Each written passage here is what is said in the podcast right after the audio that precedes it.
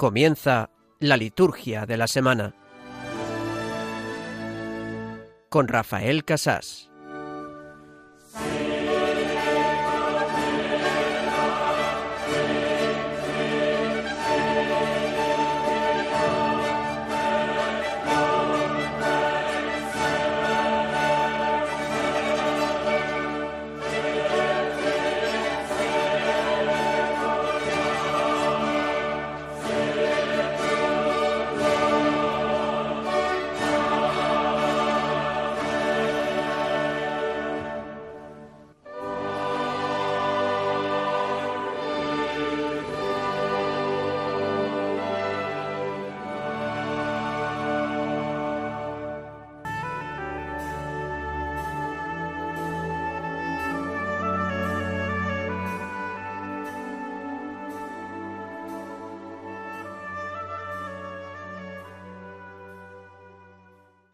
Dios Todopoderoso, concédenos exultar santamente de gozo y alegrarnos con religiosa acción de gracias, porque la ascensión de Jesucristo tu Hijo es ya nuestra victoria, y a donde ya se ha adelantado gloriosamente nuestra cabeza, esperamos llegar también los miembros de su cuerpo.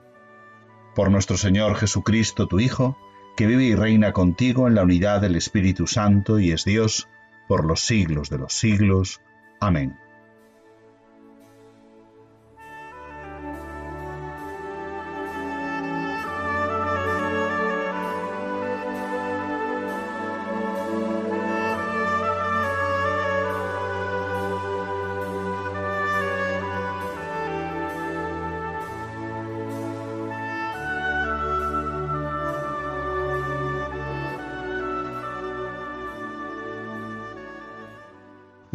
Alegría nos invade en esta fiesta de la ascensión, un gozo, una exultación santa. Ya es nuestra victoria tu ascensión, Señor Jesucristo. Entre la resurrección y la venida del Espíritu Santo, como parte importantísima de la Pascua, celebramos esta solemnidad. El ser humano está llamado a unirse para vivir en tu gloria es por tanto máxima solemnidad, máximo gozo, tu glorificación, Señor, y ascensión a los cielos. Queremos ser también nosotros como los apóstoles que retornaron a Jerusalén llenos con ese gozo pascual. Volverá, volverá, volverá el Señor, volverá en la gloria del Espíritu Santo. Se ha marchado, pero ha dejado una promesa. Recibiréis la fuerza del Espíritu Santo. Tu presencia, Señor Dios, en nosotros es ese Espíritu que en la Iglesia, en los sacramentos, nos da una vida nueva. Este es el punto de partida de la Iglesia, vivir la experiencia de tu ascensión para enviarnos el Espíritu. Aquella nube no nos deja mirando al cielo. Queremos volver para recibir la fuerza del Espíritu Santo. Ya no veremos más con los ojos del cuerpo, como dicen los apóstoles, pero veremos con los ojos de la fe y experimentaremos esa alegría universal. Una misma fe, un mismo bautismo, un mismo Señor y Dios. En esta nueva, renovada creación que a partir de la resurrección hemos experimentado en toda la Pascua, tenemos también la promesa del Espíritu Santo que nos llevará a la salvación plena esperamos llegar también a ser miembros plenos de tu glorioso cuerpo.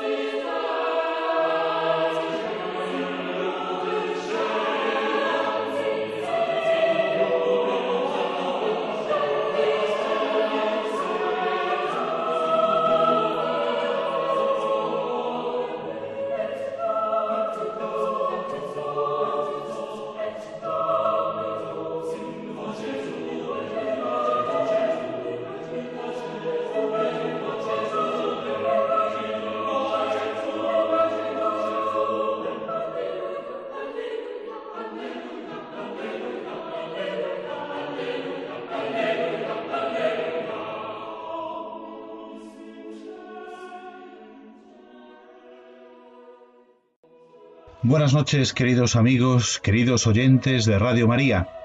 Les habla Rafael Casás, diácono de la Archidiócesis de Santiago de Compostela, emitiendo desde la ciudad de La Coruña en nombre de la Delegación de Liturgia de nuestra Archidiócesis compostelana. Celebramos la liturgia del Domingo de la Ascensión del Señor. Esta noche de sábado, lo sabemos bien, es ya domingo para la Iglesia, y por lo tanto, en continuidad con los demás compañeros, que dirigen la liturgia de la semana, queremos conocer un poquito más la liturgia para amar a Dios a través de ella. La liturgia cumbre y fuente de toda experiencia cristiana, de toda experiencia puramente católica. Les comento nuestro menú de este programa de entre las 9 y las 10 de la noche que vamos a hacer, pues nuestro sumario dice así. Primer punto, Domingo de la Ascensión del Señor. Comentaremos las claves teológicas de las lecturas de este domingo con el biblista Francisco Javier Martínez Prieto. Comentaremos también, claro está, el Evangelio. Nos ayudará para ello el sacerdote de mi diócesis de Santiago de Compostela, Óscar Balado Domínguez. La segunda sección de nuestro programa será, como hacemos siempre, repasar el calendario litúrgico de esta semana. ¿Qué nos vamos a encontrar al llegar a nuestras parroquias? Para celebrar la liturgia de las horas en nuestras comunidades, en nuestra casa para nuestra oración, donde podemos alimentar nuestra verdadera oración cuyo cumbre es la liturgia. Pues comentaremos sobre la categoría litúrgica de los días de esta semana, que básicamente son ferias de la séptima semana de Pascua. También algunos de esos días tienen solemnidades, tienen fiestas señaladas, para diversas diócesis españolas y para algunas congregaciones religiosas. Las comentaremos también. Nuestra tercera sección es siempre el tema de formación litúrgica. Estamos repasando, lo saben bien, durante todo este curso, la Sacrosantum Concilium, es decir, un documento importantísimo, una constitución entre las cuatro principales del Concilio Vaticano II, con el sacerdote hoy, Óscar Balado Domínguez, el mismo que nos ayudará para el comentario evangélico. Luego lo presentaremos después del Evangelio cuando lleguemos al tema de formación litúrgica para no romper el momento de oración también que nos sirve la lectura del Evangelio y su comentario milético. Vamos a estudiar en ese tema de formación litúrgica el capítulo segundo, el Sacrosanto Misterio de la Eucaristía. Otros compañeros de la liturgia de la semana, de este programa que se emite todos los sábados a la noche en Radio María, han ido comentando los primeros números de este capítulo segundo. Nosotros vamos a, terminarlo, a centrarnos en los números del 54 al 58, algunas reformas que el concilio hizo en la segunda parte de la Eucaristía, en la liturgia eucarística saben que pueden comunicar con nosotros y es muy importante que tengamos ese hilo de comunicación. Pueden escribirnos por correo electrónico cualquiera de sus comentarios, sus preguntas, a la liturgia de la semana 1 arroba radiomaria.es. Repito, la liturgia de la semana 1, sepan que ese número es un número, ¿vale? Lo demás es letra, ¿verdad? La liturgia de la semana 1 arroba radiomaria.es. También nos pueden encontrar en las redes sociales.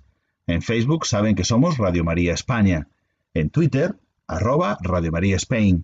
Con el hashtag cuadradillo, ¿vale? Esa almohadilla, liturgia semana, nos pueden tuitear, nos pueden colocar un post en Facebook para poder nosotros también comunicar con ustedes.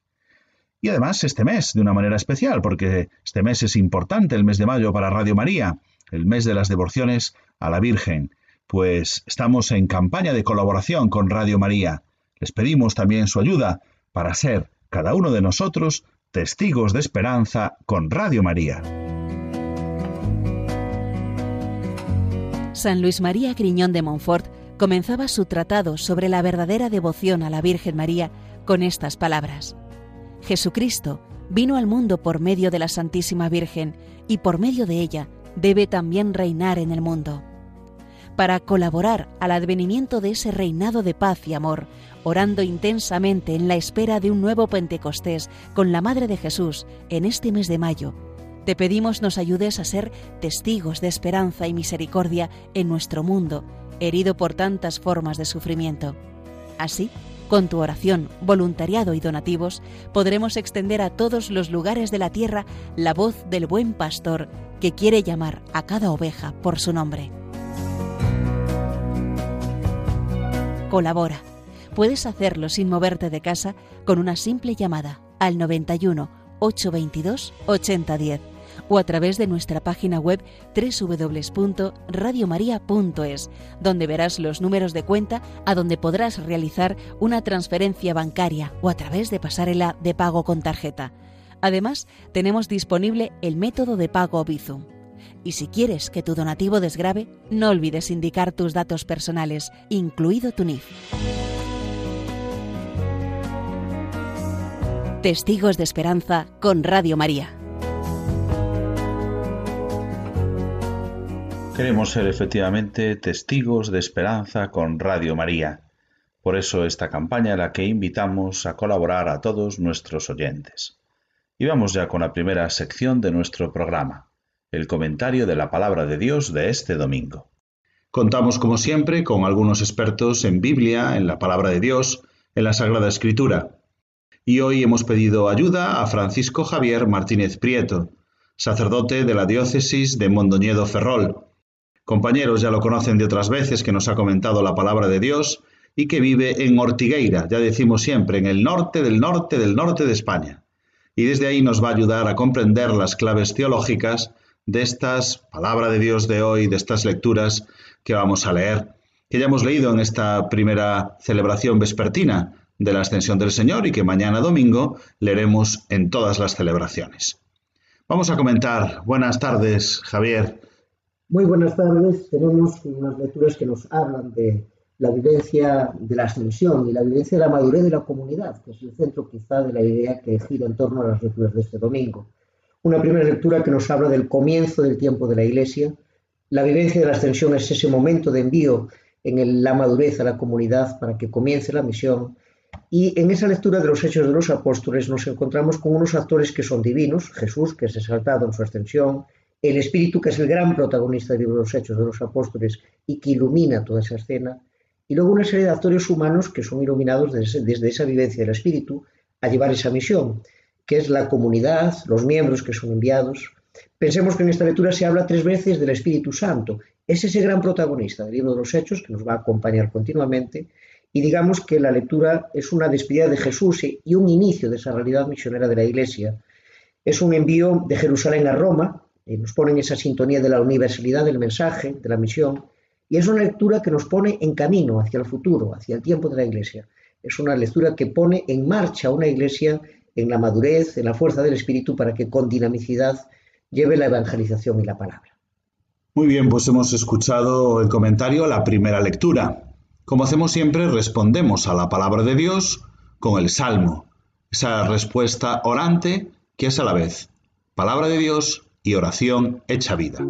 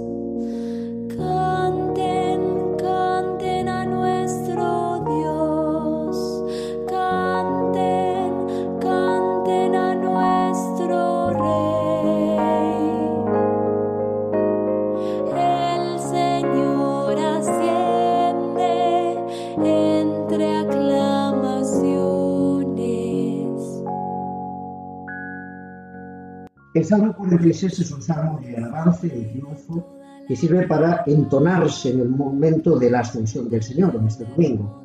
Es una llamada a la asamblea para realizar esa alabanza con júbilo, con palmas, con trompetas, elementos que van a aparecer en este salmo, aplicándole a Cristo el título de Rey sobre todas las naciones en ese sentido de universalidad. Probablemente este salmo en el Antiguo Testamento sea un himno litúrgico de Israel que se utilizaba para entronizar el arca de la alianza. En este caso se aplica a Cristo y se hace de esta manera presente la idea de que la Iglesia es ese nuevo arca de la alianza que alberga el mensaje de Dios y que porta todo ese mensaje de alegría en este día de la ascensión.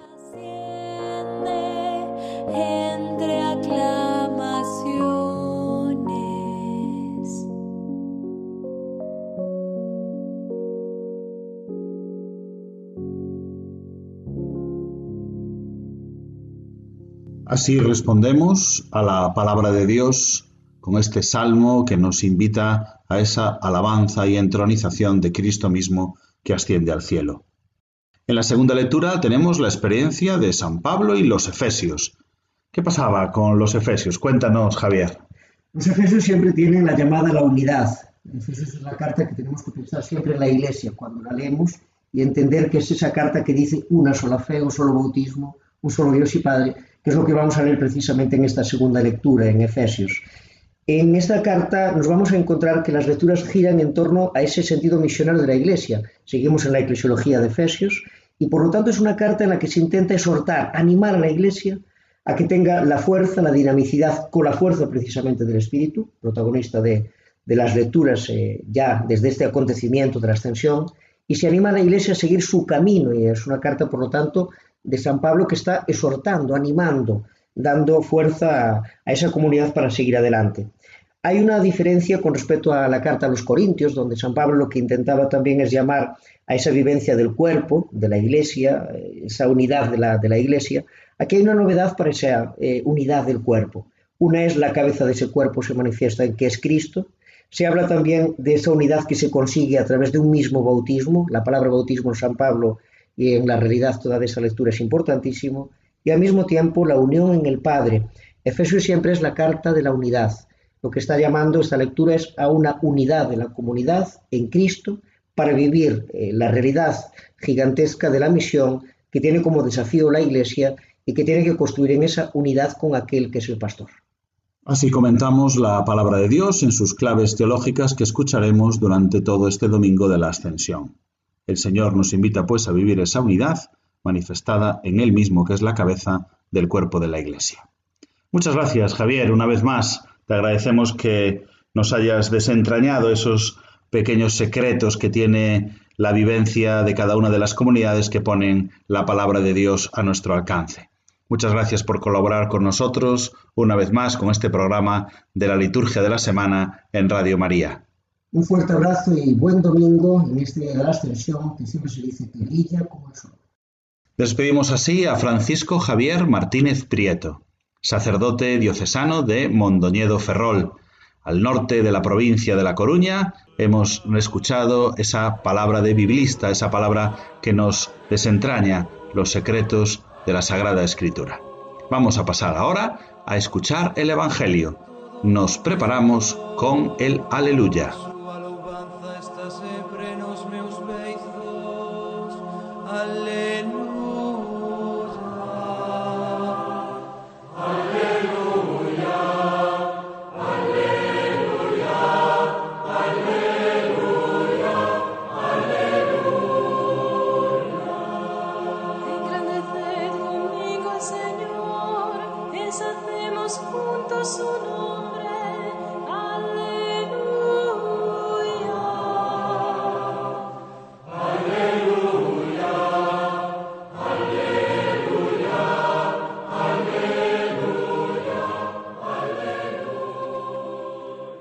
Aquel tiempo se apareció Jesús a los once y les dijo, Id al mundo entero y proclamad el Evangelio a toda la creación.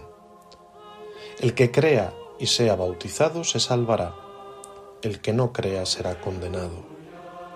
A los que crean les acompañarán estos signos, echarán demonios en mi nombre, hablarán lenguas nuevas, cogerán serpientes en sus manos y si beben un veneno mortal, no les hará daño.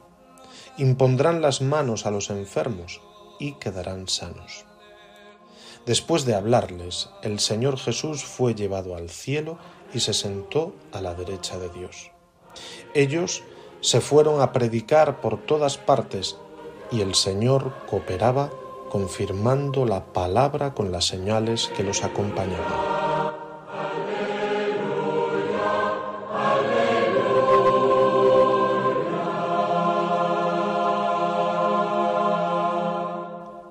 Este Evangelio que corresponde con el domingo, con este domingo de la Ascensión, pone de manifiesto, en primer lugar, la misión que encomienda el Señor a sus discípulos. Es lo primero que encontramos. Id al mundo entero y proclamad el Evangelio a toda la creación. Pero quizás tengamos que tener en cuenta que el Evangelio de hoy, que es la conclusión del Evangelio de Marcos, viene a ser una especie de síntesis de lo que sucedió a Jesús a partir de la resurrección. Síntesis que alguien ha añadido al Evangelio de Marcos cuando ya estaba terminado. Así nos lo explican los especialistas en Sagrada Escritura. Incluso si tomamos una Biblia en, en, nuestras manos, encontramos que en algunos casos pone apéndice a estos últimos versículos del capítulo 16 de Marcos, que es el que acabamos de proclamar. Se nos habla de la ascensión, según lo que hemos podido escuchar en el texto que acabamos de leer. Pero lo que verdaderamente llama la atención de este Evangelio es el encargo de la misión del resucitado a sus apóstoles para que hagan discípulos a, todas las gentes. ¿no? Es decir, por una parte tenemos la ascensión y por otra parte tenemos la misión, esa llamada. Pero es que esta misión, si pudiéramos leer unos versículos antes de, de este Evangelio, encontraríamos que viene propiciado por la incredulidad de sus, de sus apóstoles, ¿no? porque al fin y al cabo no creyeron a aquellos que estaban dando testimonio de, de la resurrección del Señor. Y es por eso que en ese contexto el Señor Jesús les hace un llamamiento a no tener miedo, abandonar sus comodidades, abandonar sus inquietudes, su, aquello que les hacía estar encerrados. Y por eso se pone entre ellos y dice, id al mundo entero y proclamad el Evangelio a toda la creación. Esto es lo que tenéis que hacer. No tengáis miedo. Salid. Hicieron caso al Señor y salieron y se dividieron, ¿no? Fueron por todo el mundo a anunciar la buena noticia. Y, en definitiva, a cumplir la voluntad del Señor. Entre el llamamiento del Señor y, esta conclusión ¿no? en la que se nos dice que así lo hicieron, hay un versículo que, eh, que nos puede llamar la atención, que es el propio de la ascensión.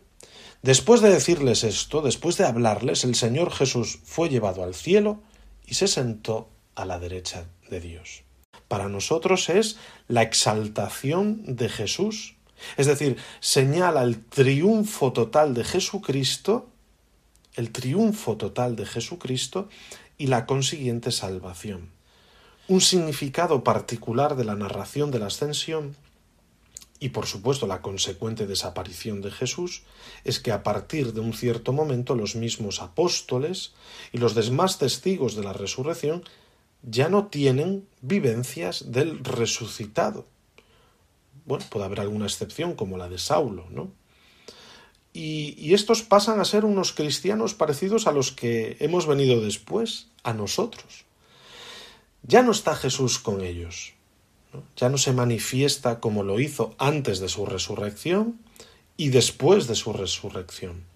Es decir, que la ascensión clausura esa presencia, esa presencia de Cristo entre nosotros. Los testigos no se han de quedar en el recuerdo o la añoranza, aunque esta actitud sea explicable, sino que han de pasar a la misión y al testimonio, a la comunidad que va a venir a continuación con la esperanza en una segunda y definitiva venida del Señor Jesús. El sentido principal de la ascensión no es que veamos a Cristo exaltado, por decirlo de alguna manera, aislado de su comunidad, ni que admiremos su elevación. La intención de este relato es más bien invitarnos a seguir el camino de Jesús, mirando hacia el futuro, entregados a la difusión, a la proclamación del mensaje de la salvación que es el mismo Cristo. Por ello, vayamos al mundo entero a proclamar el Evangelio a toda la creación.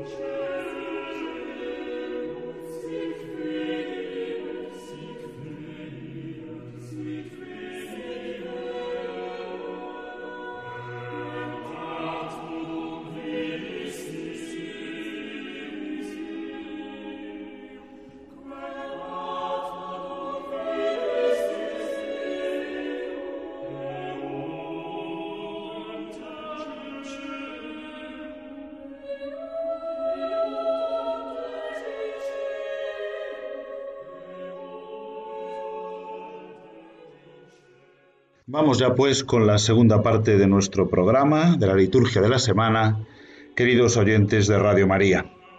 Vamos a comentar, como hacemos siempre en esta segunda sección, la liturgia que tenemos por delante durante esta séptima semana de Pascua.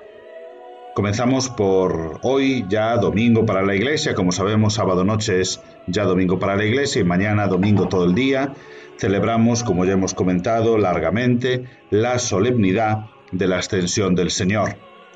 A partir de estos días, lo que nos queda de Pascua, estos días de la séptima semana de Pascua, son ferias con un matiz, especial. Es decir, esta última semana de Pascua se mira hacia el Espíritu Santo prometido en Pentecostés.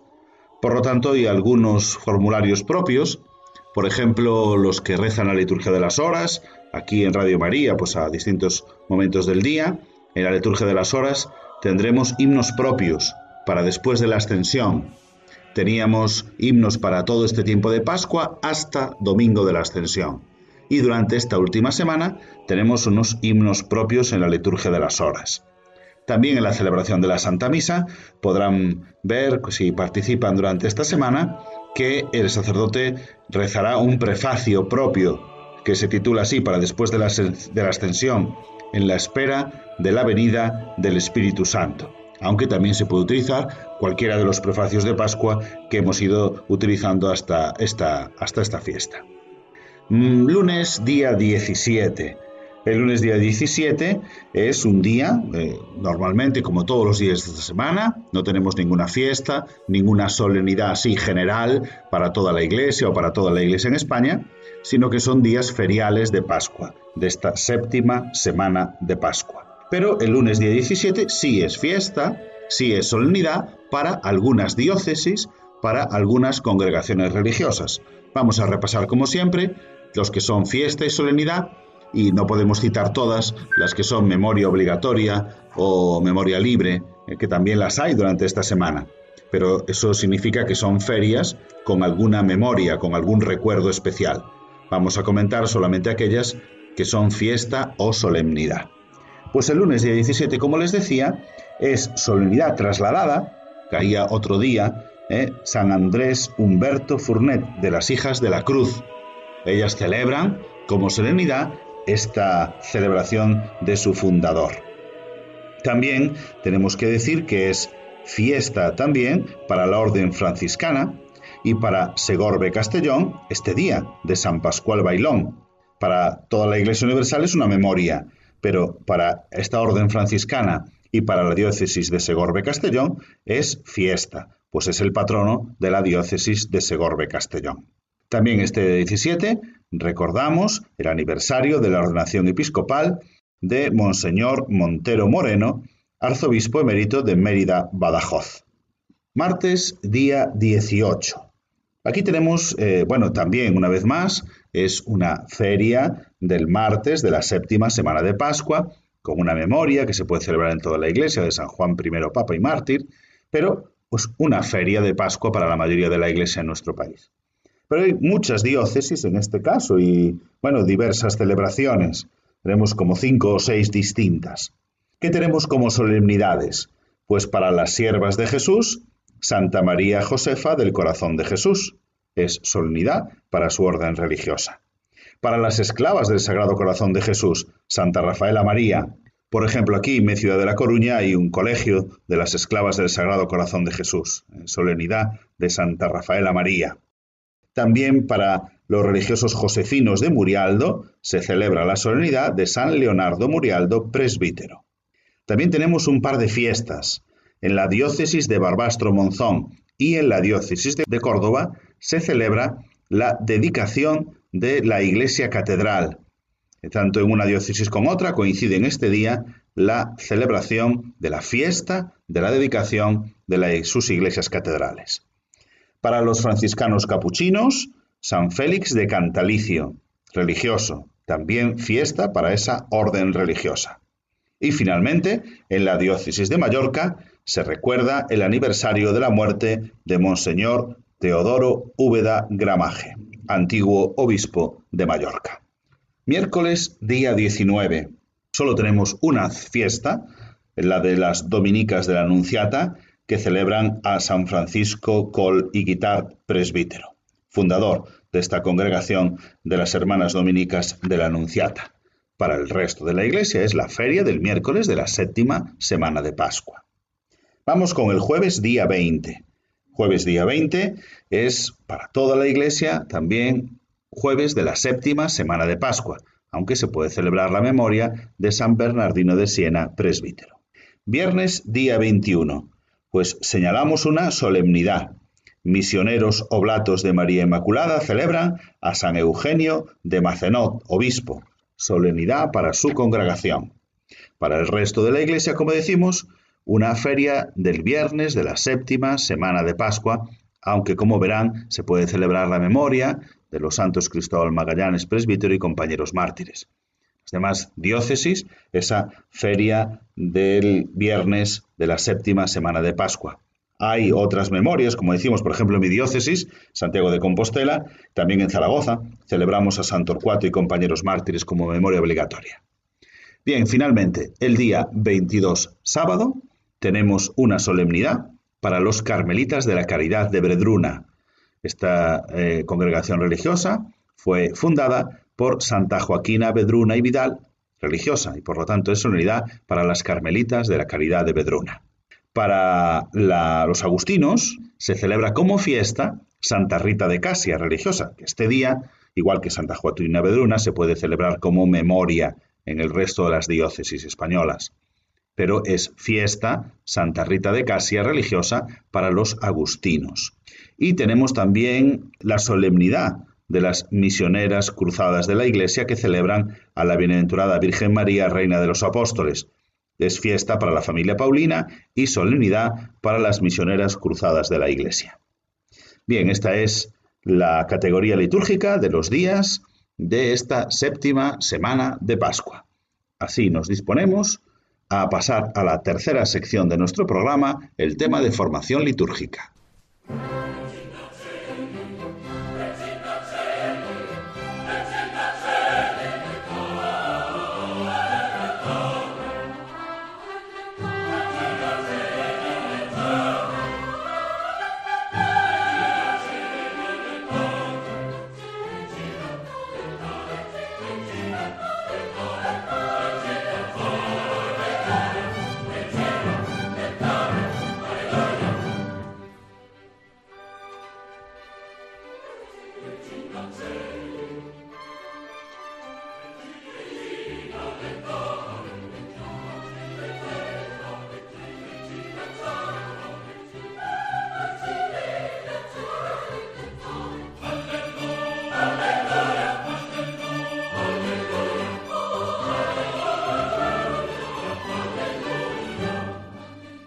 Nos disponemos ya a la última parte de nuestro programa, nuestro tema de formación.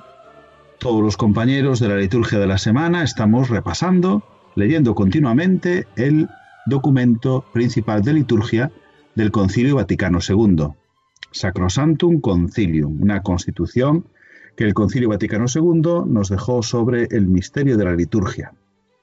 Estamos abordando una de sus partes importantes dedicadas a la reforma de la liturgia, el sagrado misterio de la Eucaristía, el capítulo segundo. Y nuestro compañero, el Padre Manuel, lo había dejado el sábado pasado en el número 53. Nosotros vamos a comenzar, por lo tanto, en el número 54, para aquellos que lo tengan delante, hasta el número 58. Y como siempre pedimos ayuda a uno de los queridos amigos liturgistas de nuestra diócesis de Santiago de Compostela, nos marchamos hacia la parroquia de Sigüeiro. Allí tenemos a don Óscar Balado Domínguez, que es sacerdote diocesano de Santiago de Compostela y especialista en liturgia y sobre todo en música sacra. Buenas noches, Óscar. Buenas noches. Muy bien, pues aquí con los amigos de Radio María vamos a comentar estos números de la Sacrosantum Concilium.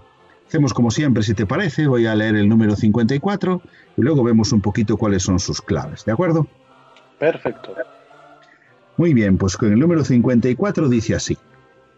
En las misas celebradas con asistencia de pueblo, puede concederse un lugar apropiado a la lengua materna, sobre todo en las lecturas y en la oración común, y según las circunstancias del lugar, también en aquellas partes que corresponden al pueblo de acuerdo con la norma del artículo 36 de esta Constitución. Debe procurarse, sin embargo, que los feles sean también capaces de recitar o de cantar juntos en lengua latina las partes del ordinario de la misa que les corresponden. Si en algún lugar pareciera oportuno un uso más amplio de la lengua materna, obsérvese lo prescrito en el artículo 40 de esta Constitución. Bueno, nos habla ahora de la reforma de la lengua, de pasar del latín a las lenguas vernáculas, pero sin olvidar el latín. Bueno, esta, esta parte ha avanzado muchísimo desde el concilio, ¿verdad? Y ahora celebramos con total normalidad en la lengua materna. Pero bueno, nos pide algo más, que conservemos también algo del latín. Yo que voy a decir yo que soy profe de latín, ¿verdad, Oscar? Efectivamente. Coméntanos tú. Pues yo creo que una de las cosas más importantes eh, eh, de este, de este número es quizás contextualizarlo, ¿no? Eh, los años 60 y, viniendo ¿no? de una liturgia completamente en latín, se nos ofrece una gradualidad, ¿no? Se nos habla de esa lengua materna, al fin y al cabo, la lengua vernácula, ¿no? La, lengua de cada lugar. claro, claro. Dependiendo de la traducción, se utiliza un término u otro, ¿no? Pero se nos en las misas celebradas con asistencia puede darse el lugar debido a la lengua vernácula, como quien, bueno, continuamos con el latín, pero se pueden utilizar pues algunas partes, pues, eh, oraciones, eh, lecturas sobre todo, para que los fieles puedan seguir eh, y celebrar propiamente, participar activamente en estas celebraciones. Luego procúrese también que, pero por lo menos que el pueblo sepa responder al ordinario en latín. ¿no? Y el ordinario, pues hablamos del ordinario en el canto, pues sería el Señor ten piedad, eh, el Gloria, el Credo, el Santo y, el Cordero de Dios, ¿no? Podríamos preguntarnos en qué parroquias, ¿no? Pues seguimos cantando en latín las partes del ordinario. Ya digo del canto, no del ordinario de la misa propiamente, pues como cantidad de respuestas o, el diálogo del prefacio, ya obviamente no se hace en, latín. ¿no? Y esta gradualidad se observa en el último párrafo, ¿no? si en algún sitio parece oportuno el, el, uso más amplio de esta lengua, de la lengua vernácula o materna, pues cúmplase lo prescrito, etcétera, etcétera. ¿no? Es decir, que se parte de que la liturgia debe ser, eh, no, se debe rechazar el, latín de la liturgia, sino que tiene que convivir con las lenguas vernáculas. el caso es que este número, por supuesto, hay que leerlo en el contexto eh, en el que fue escrito, ¿no? años 60 y justo de siglos celebrando en latín. Entonces no es una ruptura absoluta, sino que es un signo claro de continuidad. ¿no? En el que se integra el latín con, con las lenguas vernáculas. Muy bien, efectivamente, pues ha pasado ahora prácticamente celebramos o en gallego en mi zona, ¿no? O en castellano o en las demás lenguas en España, pues con total normalidad, pero sí que a veces pues es cierto que hemos perdido un poquito esa, esa posibilidad de seguir entendiendo y celebrando las oraciones o los cantos en latín. De cara a las, sobre todo, celebraciones más solemnes o incluso grandes celebraciones con carácter internacional en santuarios, pues en, la misma Catedral de Santiago, lugar de peregrinación, santuario de Fátima, de Lourdes, en el, mismo Vaticano, yo qué sé, pues en todas estas grandes celebraciones, pues, pues yo creo que es interesante conservar eh, elementos, por supuesto, en, latín que mm, representa también la universalidad de la Iglesia. Efectivamente, por eso sigue siendo la lengua oficial, sí, efectivamente. Muy bien. Número 55. Seguimos dando pasos en las partes de la misa y, en esa reforma en continuidad. Número 55. Se recomienda especialmente la participación más perfecta en la misa, recibiendo los fieles, después de la comunión del sacerdote, del mismo sacrificio, el cuerpo del Señor. La comunión bajo las dos especies manteniendo firmes los principios dogmáticos establecidos por el Concilio de Trento, y en los casos que autorice la sede apostólica, puede concederse tanto a los clérigos y religiosos como a los laicos, a juicio de los obispos, como por ejemplo a los ordenandos en la misa de su sagrada ordenación, a los profesos en la misa de su profesión religiosa, a los neófitos en la misa que sigue al bautismo. También, ¿verdad? Oscar, eh, en este número se ha avanzado mucho también en la posibilidad para comulgar bajo las dos especies, etcétera. Cuéntanos. Efectivamente. Eh, la primera línea ¿no? de este número 55 eh, se recomienda especialmente la participación más perfecta en la misa. ¿Y cuál es esa participación perfecta? Pues sin duda estar en gracia y recibir la Eucaristía. Teológicamente a veces existe cierta confusión, ¿no? Porque cuando recibimos el cuerpo de Cristo o la sangre de Cristo estamos recibiendo a Cristo completamente, ¿no? Eh, por eso que recibir la comunión bajo las dos especies no añade más.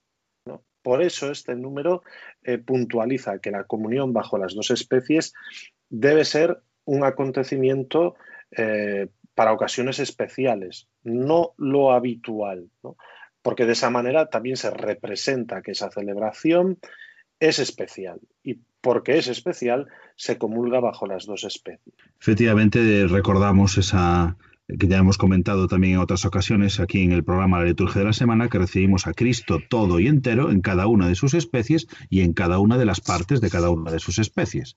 Cristo está todo entero en ellas. Muy bien. Número 56. Las dos partes de que consta la misa, a saber, la liturgia de la palabra y la liturgia eucarística, están tan estrechamente unidas entre sí que constituyen un único acto de culto. Por ello, el Sagrado Sínodo exhorta vehementemente a los pastores de almas a que en la catequesis instruyan cuidadosamente a los fieles sobre la participación en toda la misa, sobre todo los domingos y fiestas de precepto. Bueno, aquí parece que pone como, como una, un asterisco, ¿no? Una puntilla. ¿eh? Hay que participar en toda la misa. Sí, porque hasta, hasta ese momento sí que, o sea, eh, insisten nuestros mayores, escucharían muchísimas veces, bueno, si llego antes del credo, eh, ya puedo comulgar, ¿no? Si, aunque llegues tarde, si por lo menos llegas al credo. Y claro, esto es, es, no, comprender el, valor auténtico y absoluto que tiene eh, este sacramento, ¿no? O sea, y por eso se nos manifiesta claramente que son dos elementos fundamentales, la liturgia de la palabra y la liturgia eucarística. Pero además es que existe una presencia en esa proclamación de la palabra, ¿no? Y de la cual nos alimentamos, de la palabra de Dios, en ese, eh, en ese altar, ¿no? En esa mesa de la palabra, que es el ambón, y después en la Eucaristía, en el altar donde, bueno, pues ya transcurre eh, y continúa, continúa la misa y donde nos alimentamos del cuerpo de Cristo. Por eso que es como, como bueno, pues son esos dos pilares de, esa celebración en la que no podemos quedarnos sin uno de ellos. Efectivamente. Muy bien, pues vamos al número 57. Vamos a leer el 57 y el 58. El 58 son solo dos líneas, porque todo él nos va a hablar de la concelebración. Bueno, aquí también hay que leerlo, como tú mismo decías, en el contexto de la época, ¿verdad? Vamos a leerlo con calma. 57 tiene dos apartados. El primero dice, la concelebración, en la que se manifiesta apropiadamente la unidad del sacerdocio, ha seguido utilizándose hasta ahora en la Iglesia, tanto en Oriente como en Occidente. Por ello, el concilio dispuso ampliar la facultad de concelebrar a los siguientes casos. Y ahora describe en este número algunos de ellos. El jueves santo, tanto en la misa crismal como en la misa vespertina, en las misas de los concilios, conferencias episcopales y sínodos, en la misa de la bendición de un abad. Y el segundo dice, además, con el permiso de ordinario, a quien corresponde juzgar sobre la oportunidad de la concelebración, en la misa conventual y en la misa principal de las iglesias, cuando la autoridad de los fieles no exija que todos los sacerdotes presentes celebren por separado, en las misas con ocasión de cualquier tipo de reuniones de sacerdotes, tanto religiosos como seculares. Con todo, corresponde al obispo moderar en su diócesis la disciplina de la concelebración. Sin embargo, cada sacerdote debe tener siempre la posibilidad de celebrar la misa individualmente, pero no al mismo tiempo en la misma iglesia, ni el jueves de la Cena del Señor, y el 58 dice, elabórese un nuevo rito de concelebración que ha de ser incluido en el pontifical y en el misal romanos. Bueno, a nosotros, ¿verdad? Nos puede parecer muy habitual esto de ver sacerdotes concelebrando, pero claro, en los años 60, ¿vale? La situación era muy distinta y los que han vivido la liturgia anterior al concilio, pues claro, tenemos una vez más que contextualizar este número. Esto es. Eh, Muchas veces cuando ah, algunas personas se, refieren al, Concilio Vaticano II, no supuso una, una ruptura radical de lo anterior, sino todo lo contrario. Fue, vamos, como un tránsito, una continuación eh, con obviamente elementos novedosos, porque fue una gran reforma, la reforma litúrgica del Concilio Vaticano II, pero, por ejemplo, en este aspecto ¿no? de la concelebración y en, aquel contexto, se dice, bueno, pues se decidió ampliar ¿no? esa facultad de concelebrar a estos casos ¿no? y los enumera detalladamente. Sí, muy exhaustivamente nos los pone, pero ya había concelebración antes, ¿verdad? Sí, sí, sí, efectivamente, sí, sí, sí. Incluso hubo experimentos, ¿no? De lo de las misas sincronizadas y cosas de este tipo, ¿no? Eh, en, aquella época. Pero bueno, eh, se optó por, por la importancia, ¿no? valorar, ¿no? Sobre todo la, concelebración y la concelebración con el obispo, porque además eso representa la eclesialidad y la comunión con el pastor, ¿no?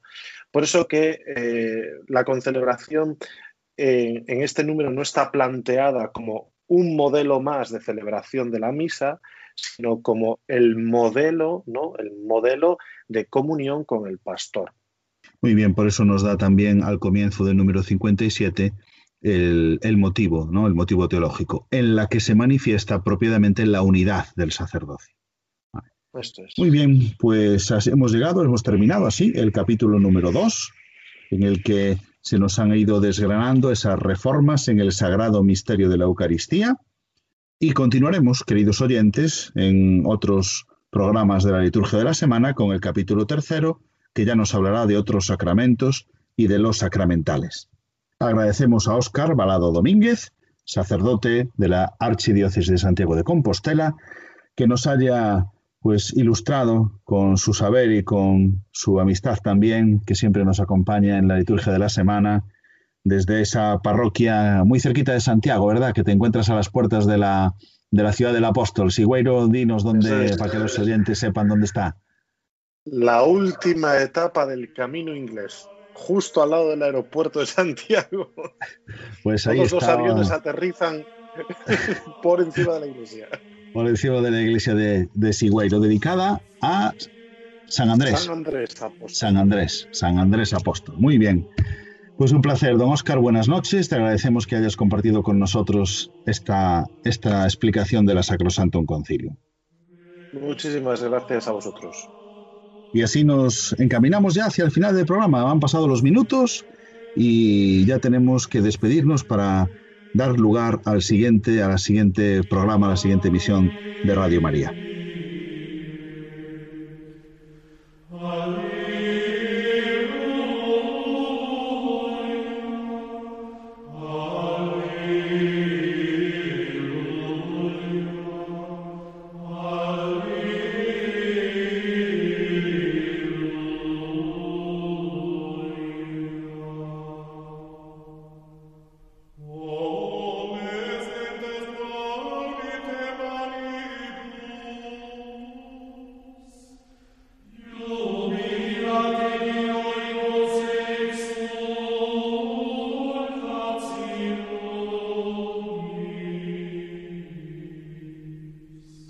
Oyentes de Radio María, hemos agotado ya el tiempo de nuestro programa La Liturgia de la Semana.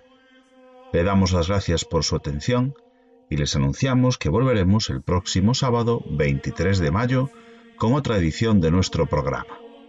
Ahora les dejamos con los servicios informativos de Radio María, con toda la actualidad de España, del mundo y de la Iglesia. Les abrazo en el Señor y les deseo una feliz Pascua Muchas gracias y buenas noches de parte de su amigo, el diácono Rafael Casas.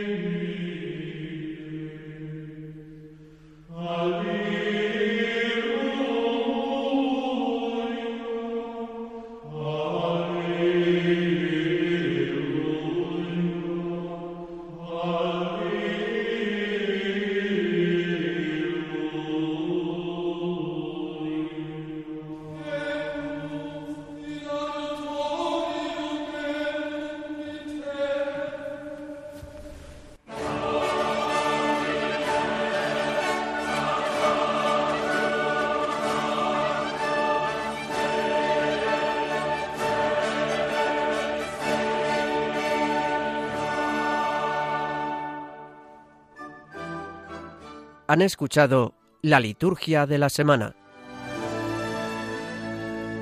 con Rafael Casás.